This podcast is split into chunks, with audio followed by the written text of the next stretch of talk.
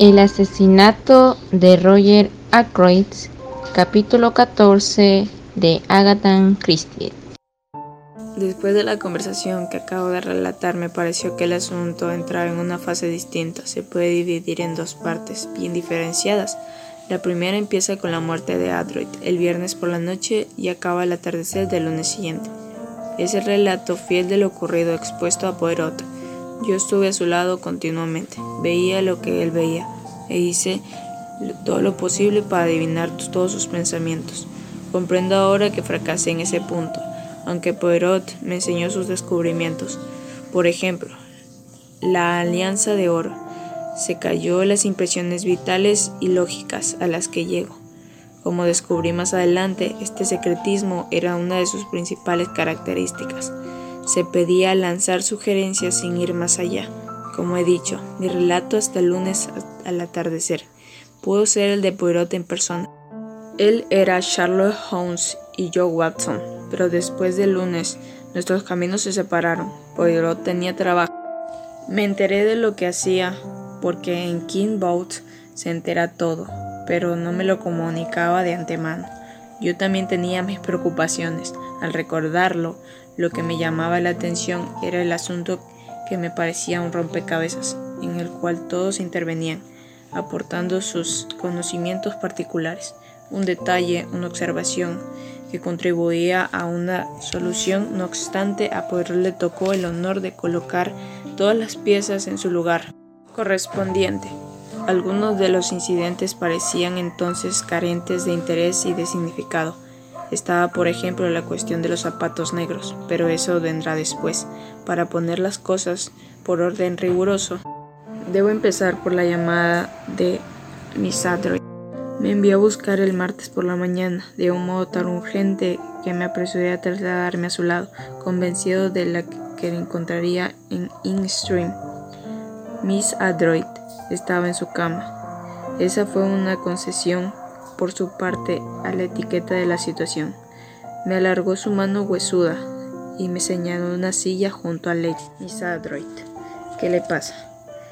Le hablé con jovialidad, una característica de los médicos de cabecera. Estoy deshecha, afirmó con voz débil, completamente deshecha. Es por la impresión de la muerte del pobre Roger. Dicen que son cosas que no se entienden en el acto. ¿Sabe usted? La reacción viene después. Es una lástima que su profesión le impida a un médico pedir algunas veces lo que piensan en realidad. Hubiera dado cualquier cosa para responderle. En vez de eso, le propuse tomar un tómico. Miss Adroy aceptó enseguida. El primer movimiento del juego estaba hecho. No se me ocurrió en ningún momento que me había enviado a buscar a causa del efecto que le causa la muerte de Roger. Pero Miss Adroy es incapaz de seguir una línea recta, sea cual sea el asunto a tratar. Siempre recurre a medios tortuosos. Me pregunté con curiosidad por qué me habría mandado a llamar. Luego de esa escena de ayer, ¿qué escena? Doctor, ¿Cómo puede decir usted eso? ¿Acaso lo ha olvidado? Hablo de este hombre horrible, de ese francés obélico, de su modo de maltratarnos a todos. Tornó completamente después de la muerte de Roger. Lo siento mucho, Mr. Ackroyd. No sé qué es lo que se ponía gritándonos como lo hizo. Sé cuál es mi deber y nunca soñaría con ocultar nada. He ayudado a la policía con todos los medios a mi alcance. Mr. Ackroyd se detuvo mientras yo contestaba. Sí, sí, desde luego. Empezaba a vislumbrar de qué se trataba. Nadie puede acusarme de haber faltado a mi deber. Estoy segura de que en el inspector Reglan están satisfechos. ¿Por qué tiene que meterse en todo ese forastero integrante? Es el hombre más ridículo que he visto en mi vida se parece a un cómico francés de esos que salen en las revistas. No comprendo por qué Flora ha insistido en que se encargue del caso. No me lo dijo de antemano. Todo lo hizo por su propia iniciativa. Flora es demasiado independiente. Soy una mujer de mundo y soy su madre.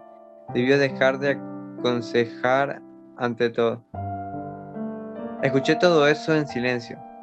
¿Qué pensará ese individuo? Me gustaría saberlo. ¿Creerá acaso que escondo algo? Ayer me acusó. Me encogí de hombros. No tiene importancia, Mr. Ackroyd, puesto que no esconde usted nada. Lo que ha dicho no se refiere a usted. La dama cambió de conversación como era de costumbre. Los criados son tan fastidiosos. Hablan, charlan entre ellos. Luego se sabe y probablemente no hay nada de cierto en todo ello. ¿Han hablado los criados? ¿De qué? Mr. Ackroyd lanzó una mirada muy astuta que me hizo perder la calma. Estaba convencida de que usted lo sabría. Doctor, usted tuvo todo el tiempo con Mr. Poirot, ¿verdad? Sí, es cierto. Entonces lo sabe. Fue esa muchacha, Ursula Bourne, ¿verdad? Desde luego sale de la casa y trata de hacer todo, mm, todo el mal posible. Es una mujer despechada. Todos son iguales. Y usted que estaba allí, doctor, sabrá exactamente lo que dijo. Me preocupa la idea de que se formen impresiones erróneas. Después de todo, hay pequeños detalles que se explican a la policía, ¿verdad? A veces son cosas familiares que no tienen nada que ver con el crimen, pero sí de la muchacha. Se sentía despechada. Puede haber inventado toda clase de mentiras. Comprendí que Mr. Ackroyd estaba verdaderamente angustiada. Poirot no se había equivocado. De las seis personas reunidas en torno a la mesa ayer, Mr. Ackroyd por lo menos tenía algo que esconder. A mí solo me quedaba descubrir quién era. En su lugar, Señora, dije bruscamente, yo le confesaría todo. Lanzó un leve gemido. Oh, doctor, ¿cómo puede usted ser tan brusco? Lo dice como si yo, pero sí puedo explicarlo todo de un modo sencillo. ¿Por qué no lo hace? Mr. Croix cogió un pañuelo y empezó a lloriquear. He pensado, doctor, que usted podría decírselo a Mr. Poirot. Explíqueselo. ¿Comprende? ¿Es tan difícil para un extranjero darse cuenta de nuestro punto de vista? Usted no sabe, nadie sabe lo que he tenido que luchar. Mi vida ha sido un martirio, un largo martirio. No me gusta hablar mal de los muertos, pero es así. Todas, todas las facturas, hasta la más pequeña, tenían que ser comprobadas y estudiadas como si Roger solo estuviese unos cuantos centenares de libras de renta en vez de ser, como me dijo ayer Mr. Hammond, uno de los hombres más ricos de la comarca. Mr. Acroy se detuvo para enjugarse los ojos con el pañuelito. ¿Me hablaba usted de facturas? Dije animándola. ¿Esas horribles facturas?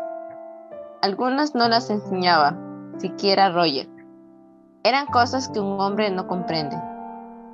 ¿Habría dicho que no eran necesarias? Y desde luego, iban en aumento y llegaban periódicamente. Me miró, suplicante, como si quisiera que me condoliera con ella por esta sorprendente peculiaridad. Es lo que suele ocurrir. Su tono cambió y se hizo más incisivo. Le aseguro, doctor, que tenía los nervios deshechos.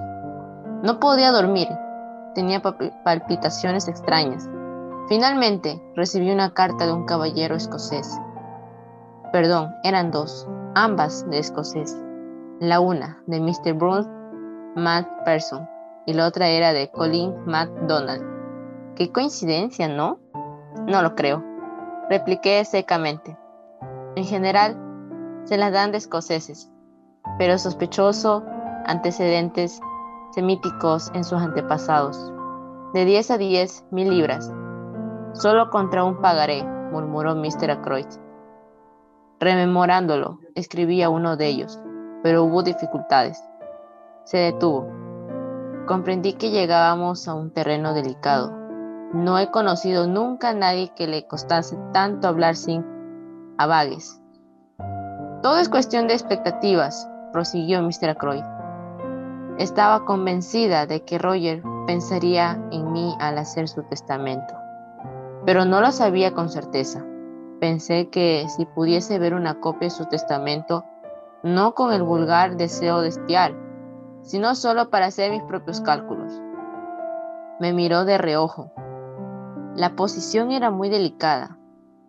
Afortunadamente, las palabras empleadas con tacto sirven para defrisar la fealdad de los hechos desnudos. Solo soy capaz de decir esto a usted. Querido doctor Sherpa, continuó precipitadamente. Confío en que no se formará un juicio erróneo de mí y explicará a Mr. Poirot la cosa tal como es. El viernes por la tarde se detuvo de nuevo y tragó la saliva con dificultad. Sí, el viernes por la tarde, repetí para animarla. Todo el mundo había salido, o así lo creí. Entre el despacho de Roger y cuando vi los papeles amontonados en la mesa, pensé de pronto, a ver, si Roger guarda su testamento en uno de los cajones de la mesa, soy muy impulsiva. Siempre lo he sido desde niña. Había dejado las llaves, un descuido imperdonable de su parte, en la cerradura del cajón superior. Comprendo. De forma que usted registró la mesa. ¿Dio con el testamento? Mr. Ackroyd lanzó un leve grito y comprendí que no había actuado con la suficiente diplomacia. ¡Qué horrible suena! No, no fue así. Claro que no.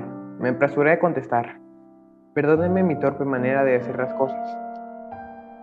Los hombres son muy peculiares en el lugar de mi querido Roger. No me habría importado dar a conocer las cláusulas de mi testamento. Pero los hombres son tan reservados que uno se ve obligada a recurrir a pequeños subterfugios en defensa propia.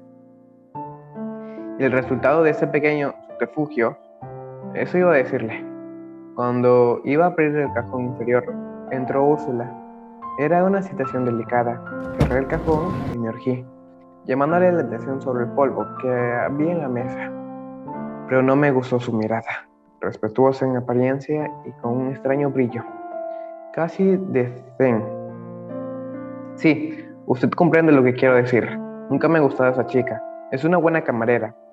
La llama a una señora y no rehúsa llevar cofía y delantal, lo que pocas hacen hoy día. Sabe contestar.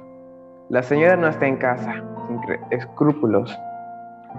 Si debe abrir la puerta en vez de Parker y no hacer ruidos extraños como las demás criadas cuando cierran la mesa, ¿qué estaba diciendo? Decía usted que, a pesar de sus valiosas cualidades, no le gustaba a esa chica Úrsula Bogne. No, es rara.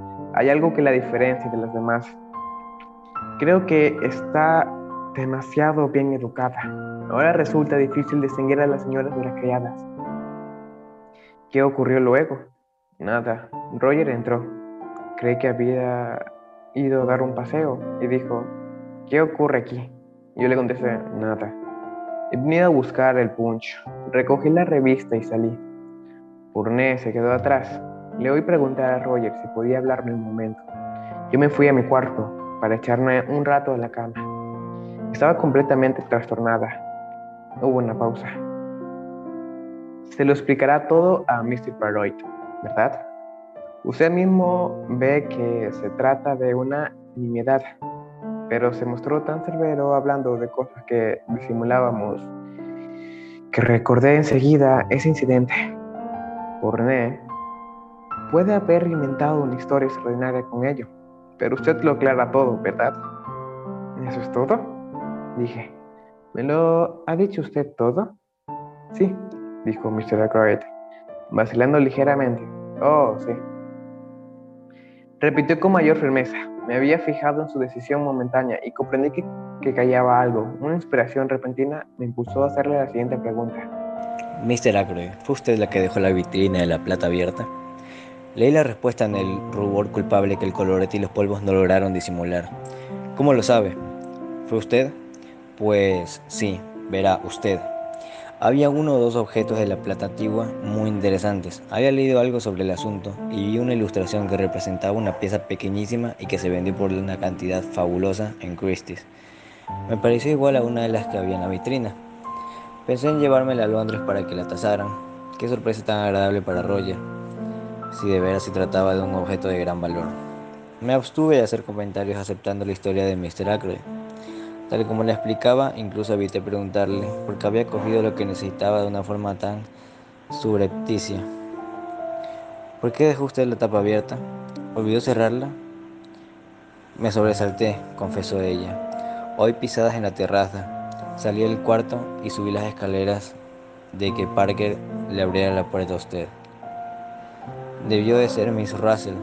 Mr. Ackroyd me acababa de revelar un hecho en extremo interesante. No me importaba saber si sus intenciones respecto a la plata de Ackroyd fueron o no honradas. Lo que me interesaba era el hecho de que Miss Russell había entrado en el salón por la ventana y que no me había equivocado al creer que estaba sin aliento por haber corrido. ¿Dónde habría estado? Pensé en el cobertizo y en el pedazo de batista. Me pregunto si Miss Russell almidona sus pañuelos. Exclamé de pronto. El asombro que se dibujó en el rostro de Miss Ackroyd me hizo volver a la realidad y me levanté. ¿Cree usted que podrá explicar a Mr. Poirot Preguntó ansiosa desde luego. Me despedí después de verme obligado a escuchar nuevas justificaciones de su conducta. La camarera estaba en el vestíbulo y me ayudó a ponerme el abrigo. La observé más de cerca que antes y me di cuenta de que había llorado. ¿Cómo es que usted no nos dijo, Mr. Ackroyd? La llamó el viernes a su despacho y ahora me entero de que fue usted quien le pidió permiso para hablarle. La muchacha no pudo resistir mi mirada. Pensaba irme de todos modos, contestó insegura. No insistí, me abrió la puerta y cuando ya traspasaba el umbral, dijo de pronto en voz baja, Dispense usted, señor, no hay noticias del capitán Patón. Negué con la cabeza y la miré inquisitivamente. Pues debería volver, insistió ella con ojos suplicantes. Sí, sí, debería volver. ¿Nadie sabe dónde está? ¿Lo sabe usted acaso? Pero quien quiera que sienta amistad por él diría que debería volver. Me entretuve pensando que tal vez la muchacha diría algo más. Su siguiente pregunta me sorprendió. ¿Cuándo cree que ocurrió el crimen? ¿Poco antes de las 10? Así es, entre las 10 menos cuarto y a las 10. ¿No antes? No antes de las 10 menos cuarto. La miré con atención. Estaba claro que esperaba con ansiedad una respuesta afirmativa. No hay que pensar siquiera en ello. Miss Croyd saludó a su tío a las 10 menos cuarto. Se olvidó, se volvió abatida. Hermosa chica, me dije al alejarme. Muy hermosa. Carolina estaba en casa. Había recibido la visita de Porret y está sumamente complacida y orgullosa. Le ayudó en su trabajo, explicó. Me sentí algo inquieto. Caroline es ya bastante difícil de manejar tal como es. ¿Qué ocurría si alguien alentaba su instinto detectivesco? ¿Y qué haces?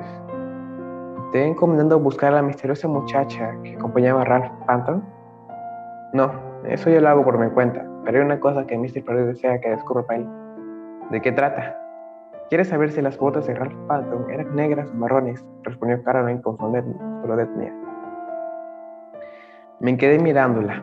Comprendo, Ahora que fui un estúpido en ese asunto de las botas, que no me di cuenta de su importancia. ¿Qué zapatos marrones? Dije. Yo los vi. No se trataba de zapatos, sino de botas, James. Mr. Poirot deseaba saber si el par de botas de Ralph tenían en el hotel eran marrones o negras. Es un detalle esencial. No sé si seré tonto, pero no acertaba a comprenderlo. ¿Y cómo lo sabrás? Caroline me dijo que eso no representaba dificultad alguna. La mejor amiga de Annie, nuestra doncella, era la Miss de Janet, que se llamaba Clara. Esa tal Clara salía a pasear con botones de Three Boards. Nada tan sencillo, pues. Con cual Miss Janet que presentaría lealmente su cooperación dejando la tarde libre a Clara. El asunto se llevaría a cabo con la máxima rapidez. Cuando nos sentamos para almorzar, Caroline observó con indiferencia estudiada. En cuanto a las botas de Ralph Patton, sí, ¿qué ocurre con ellas? Mr. Poirot creía que eran de color marrón, pero se equivocaba. Son negras. Caroline asintió varias veces. Al parecer pensaba que había superado a Poirot. No le contesté. Me preocupaba la idea de que el color de un par de botas de Ralph Patton tuviera algo que ver con el caso.